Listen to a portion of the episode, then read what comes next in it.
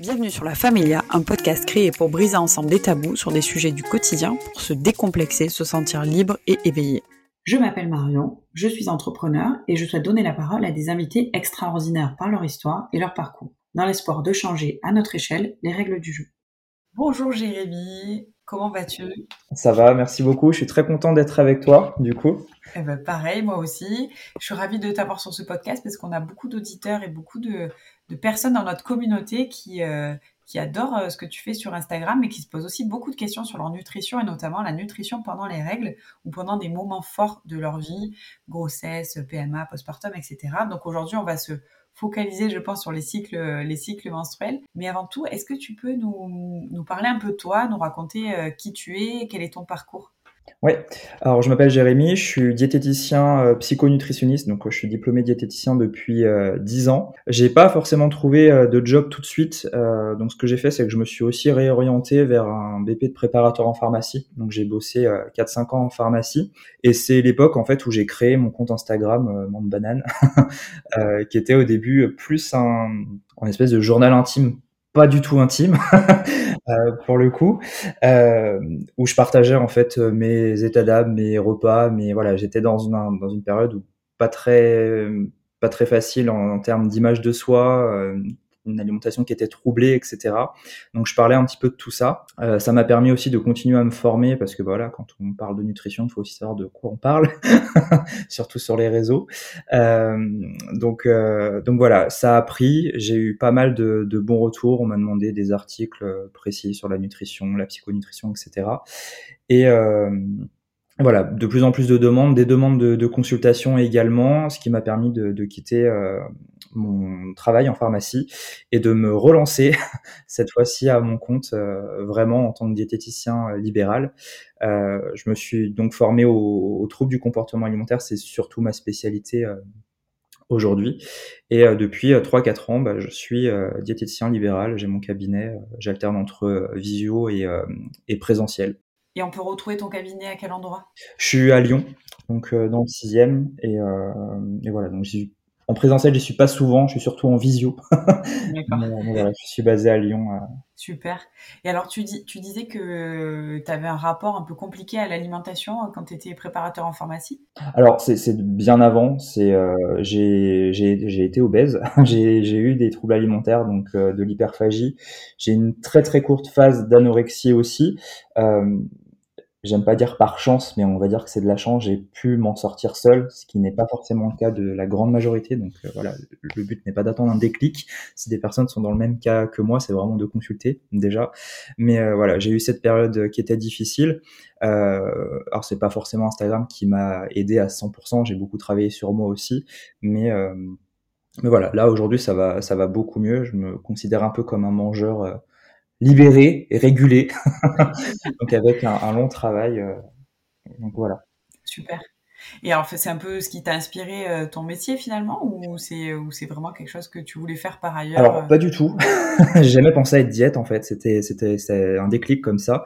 Euh, en fait, je, je sortais d'un rendez-vous chez le médecin, euh, donc il faut savoir que j'ai toujours baigné du coup euh, dans cette histoire de dans cette, cette, histoire de régime, de culte du corps, de la minceur, etc. Euh, dans la famille, dans enfin dans la société aussi. Hein. Je pense qu'on est tous un peu victimes. Et un jour, je sortais de chez euh, mon médecin, je suis tombé nez à nez avec une plaque euh, d'une diététicienne et je me suis dit, mais c'est ça en fait. c'est la vie que je veux mener. mais ouais, j'avais jamais vraiment pensé. Euh, enfin, euh, c'était pas quelque chose que voilà, les régimes, je les avais en horreur et que c'était, enfin, c'était très compliqué et finalement, euh, voilà. bon, bah, c'est génial. Et alors aujourd'hui, qu'est-ce que tu, qu'est-ce que t'apportes à tes patients quand ils viennent te voir? Alors tu dis que tu es spécialisé dans les troubles alimentaires, mais quel est ton quel est ton job euh, finalement? C'est pas de leur donner une routine de euh, une routine de repas? C'est quoi? C'est euh, de travailler sur la partie psychologique? Ouais, alors moi je me suis totalement détaché de, de alors aujourd'hui on appelle ça des amaigrissologues, donc voilà de, de, la perte de poids euh, absolue, etc. Donc euh, j'apprends surtout aux, aux, patients à retrouver leur sensation, leur, leur, sensation de faim, de satiété, de rassasiement, euh, à écouter le plaisir, à lâcher un peu la culpabilité aussi, et euh, en parlant également santé parce que c'est super important. Aujourd'hui l'alimentation c'est quand même central enfin la nutrition surtout. Et voilà, j'accompagne vraiment les personnes à retrouver euh, cet équilibre entre la santé physique apportée par euh, une assiette qui va être saine avec un grand S, mmh. et surtout cette santé mentale, c'est-à-dire que voilà, je peux me faire plaisir, euh, donc je dis pas qu'il faut réguler après en ne mangeant pas après une pâtisserie, c'est justement ça, c'est euh, j'écoute mes sensations et, euh, et, je régule de façon assez naturelle et intuitive, même si j'aime pas forcément ce mot. Super. Et alors du coup, si on peut focaliser sur la, la santé féminine et notamment toutes les personnes qui ont leurs règles, donc toutes les personnes menstruées.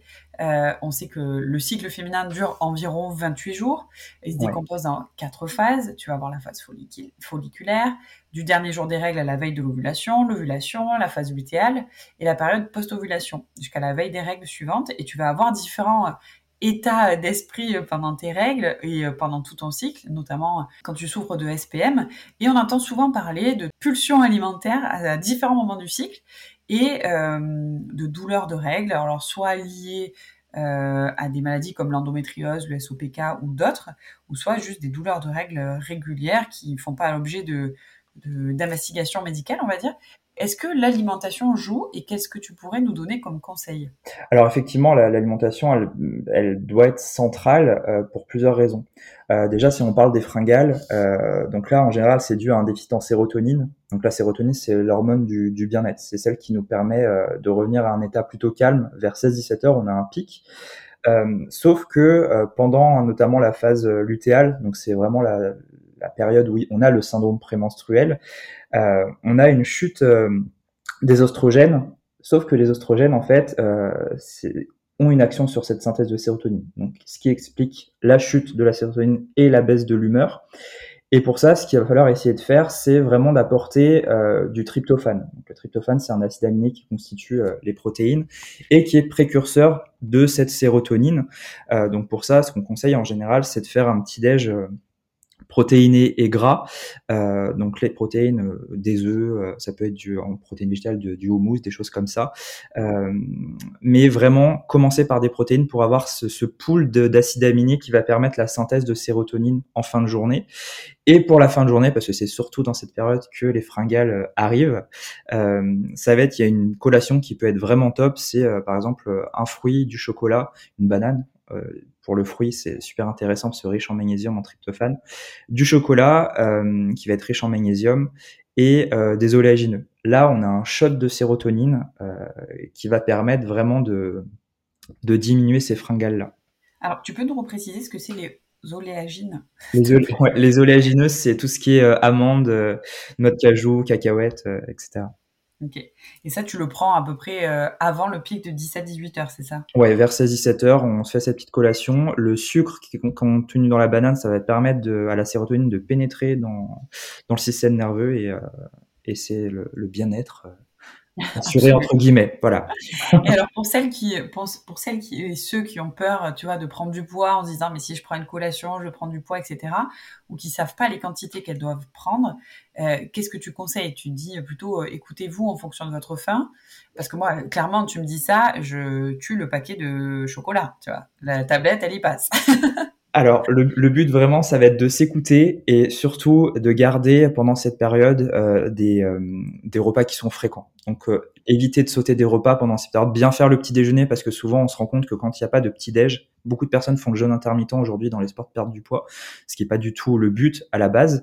mais souvent, quand on manque de calories en début de journée, on va effectivement dégommer le paquet de chocolat en fin de journée. Donc, le but c'est vraiment de faire pour le coup ici de s'imposer de faire du prévisionnel et de faire vraiment un petit déj un déjeuner.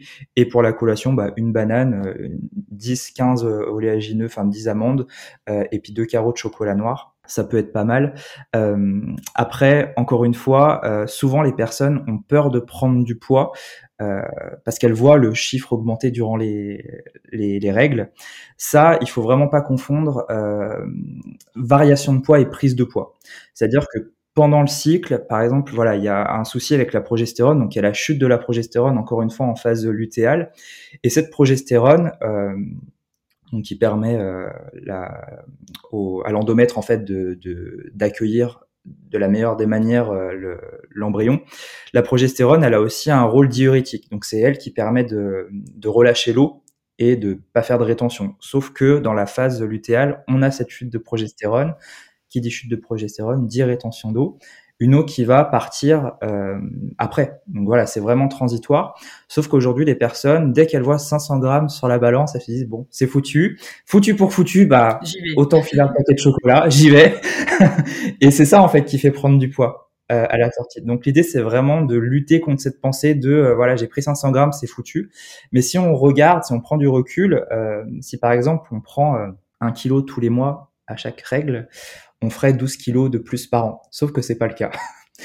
donc, euh, donc voilà, vraiment euh, garder, prendre du recul et être relax sur le fait que c'est une variation de poids et que voilà, on va pas forcément, c'est pas du poids qui va s'inscrire. Donc on, peut manger, ça va se réguler derrière. Super. Alors, si on peut faire un petit focus sur celles qui souffrent d'endométriose, par exemple, parce qu'on en accompagne, euh, on accompagne quand même beaucoup de clientes à nous euh, dans leur démarche et qui se posent beaucoup de questions sur la nutrition. Est-ce qu'on peut euh, limiter les inflammations de l'endomètre, ou euh, en tout cas les, inflammations liées à l'endométriose, avec l'alimentation?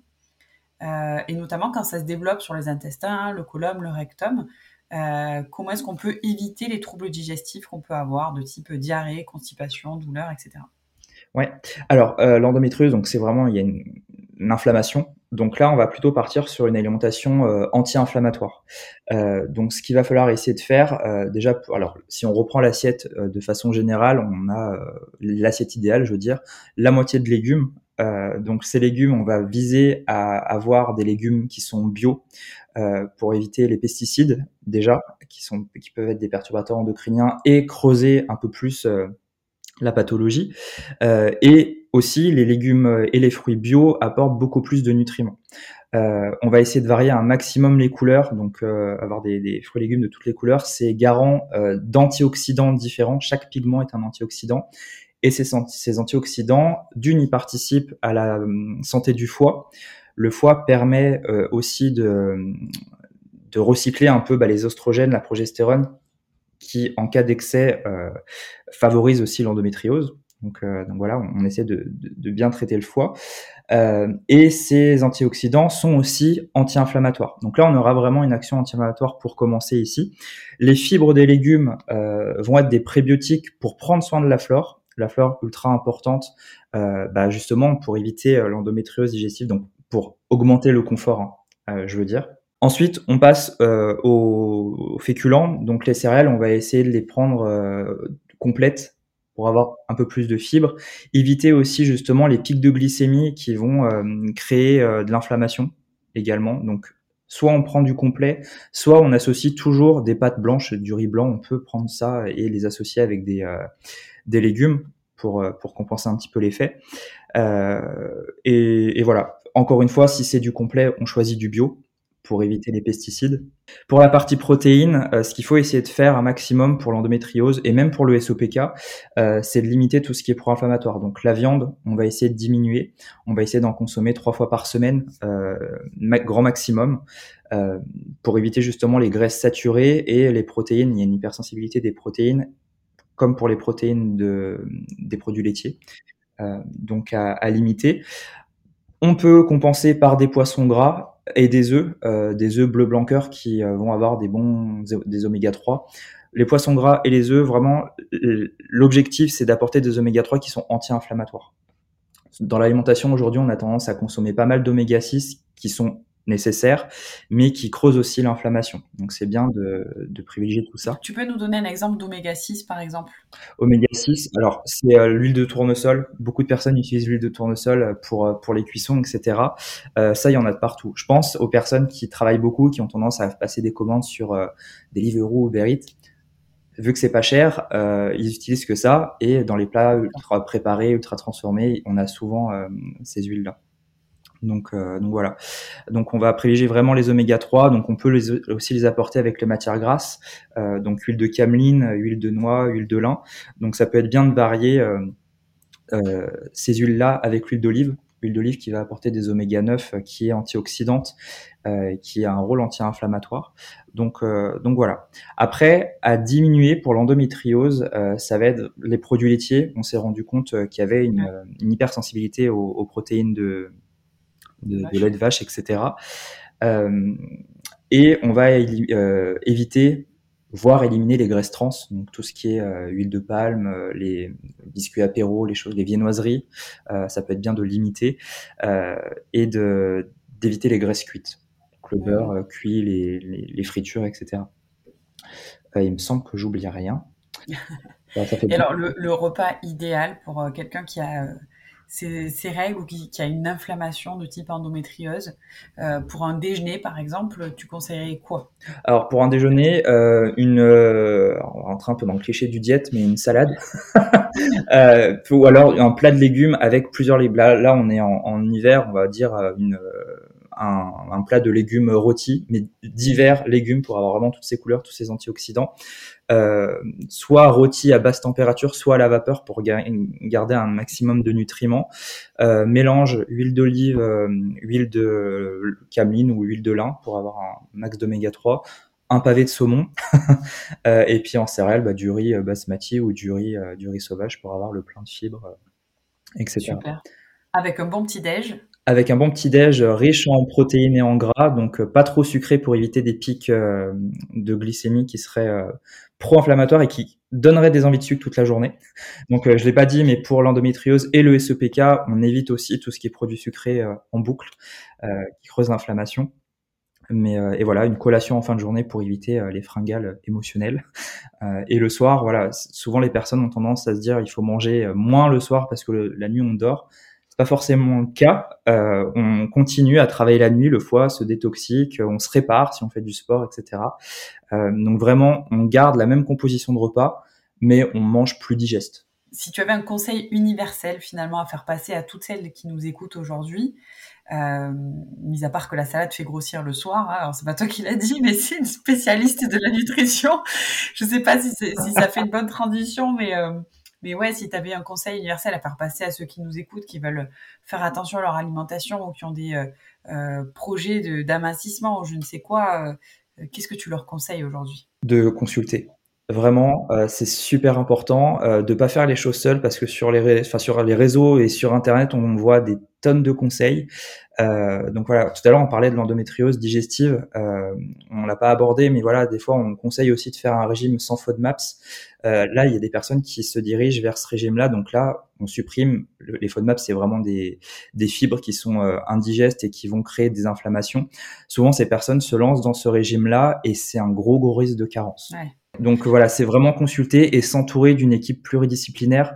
Je pense à l'endométriose, au SOPK, il y a des risques de dépression parce que bah, il y a infertilité, donc ça, ça joue aussi beaucoup.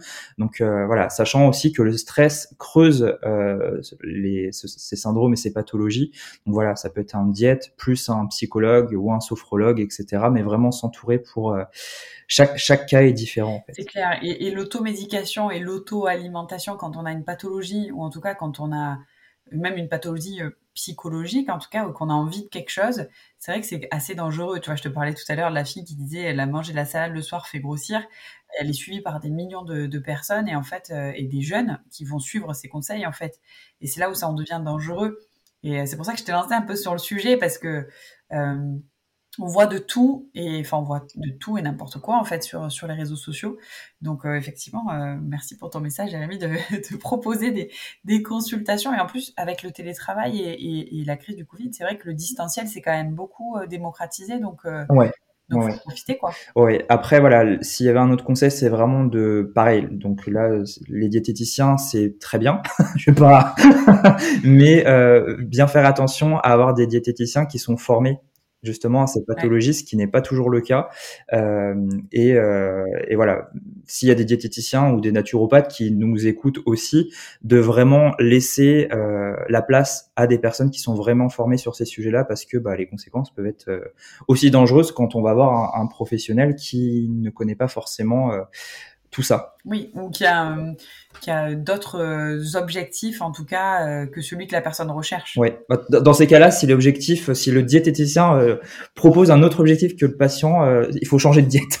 c'est oui, diète. Mais tu vois, t'as as, beaucoup sur les réseaux sociaux de fit girl ou de fitness girl qui donnent un idéal de corps, un idéal de, de vie, et en fait, c'est pas forcément ce qu'on a. Enfin, nous, on le voit à l'image, on se dit, oh, elle a un corps magnifique, j'aimerais avoir le même. Et en fait, euh, finalement, euh, c'est pas forcément adapté à notre rythme de vie ou à ce qu'on veut. Et c'est vrai que tu peux avoir aussi des dérives comme ça. Et ouais, alors oui, il y a ces dérives-là, mais il y a aussi euh, le fait que le poids, en fait, on, on, alors on le choisit pas forcément. On peut hein, atteindre le physique des fit girls. Donc la question à se poser, c'est euh, quel prix je paye? Vraiment santé mentale. Mais ne pas oublier aussi que avec le SEPK, l'endométriose, il y a des dérèglements hormonaux qui font que le poids euh, est impacté. Donc ne pas culpabiliser si le poids descend pas forcément très vite. Souvent, le problème aujourd'hui avec la les médecins, pas tous, heureusement, c'est euh, perdre du poids, ça ira mieux. Si c'était aussi simple, ça serait, sachant bah, que euh, le SOPK, par exemple, crée des problèmes de poids. Donc c'est facile de dire perdre du poids si déjà le syndrome en crée, c'est compliqué. Donc euh, voilà, ne, pas culpabiliser sur le fait que que la perte de poids est, est longue parce que c'est un long travail. Il faut poser des bases, il faut retravailler le terrain pour que le poids diminue. Et ça, c'est plutôt une course de fond, un marathon. Et mmh. c'est pas comme voilà, on fait un régime et ça se passe. Des fois, on a beau manger très bien et faire du sport, ça suffit pas. Et c'est pour ça que la consultation elle est ultra importante. Et, on parle, on parle d'endométriose, SOPK, mais on a aussi tous les problèmes de thyroïde aussi euh, qui, euh, qui sont liés à des poids. Donc, euh, faut pas culpabiliser. Et, comme tu le dis, Jérémy, très bien, il faut consulter quoi. Mmh, mmh. Et consulter un diététicien qui a une spécialité qui est en raccord avec ce qu'on, les mots dont on souffre quoi. Exactement. Et alors du coup, est-ce que tu peux euh, nous donner un petit, un petit aperçu de tes projets et tes objectifs pour 2022 euh, pour les projets, euh, là, je suis sur l'écriture d'un livre, donc qui va aborder vraiment la psychonutrition, la nutrition aussi, parce que bah, les personnes sont en demande de vraies infos, donc c'est ce qu'on disait tout à l'heure. Donc voilà, démêler le vrai du faux sur tout ce qu'on entend un peu partout. Euh, vraiment une grosse partie sur euh, la pédagogie et la psychologie du comportement alimentaire. Donc voilà, comment trouver la motivation, parce qu'aujourd'hui, euh, souvent c'est il suffit de la motivation pour y arriver si c'était aussi simple, ça se saurait. Donc il y a une grosse partie sur ce sujet-là, sur l'acceptation, euh, l'estime de soi, etc. Et euh, voilà, c'est le, gros projet de, de l'année sur lequel je travaille euh, en ce moment et continuer à accueillir mes patients et faire du mieux que je peux pour les accompagner. Super. Eh ben, écoute, merci beaucoup Jérémy pour tous tes conseils. N'hésitez pas si vous avez la moindre question à les poser en commentaire. Euh, sur, sur la nutrition, sur l'endométriose, sur les règles, sur les hormones, puisqu'on a vu que les hormones jouaient énormément dans, dans, les variations de poids. Ne vous inquiétez pas si vous prenez 500 grammes sur la balance et ça disparaît tout de suite, euh, juste après ou quelques jours après, euh, c'est normal. Écoute, bah, merci beaucoup euh, Jérémy bah, de, nous avoir, de, nous avoir, accordé ce temps-là. N'hésitez pas à suivre Jérémy sur son compte Instagram qui est Mente Banane. Il y a de l'humour, il y a du contenu santé, il y a plein de choses hyper intéressantes. Et puis à très bientôt en, en librairie, je pense. C'est ce que tu viens de nous annoncer. Et, puis, euh, et, puis, voilà. Et puis merci beaucoup. Ben, merci à toi et merci à vous. Prenez soin de vous. merci Jérémy.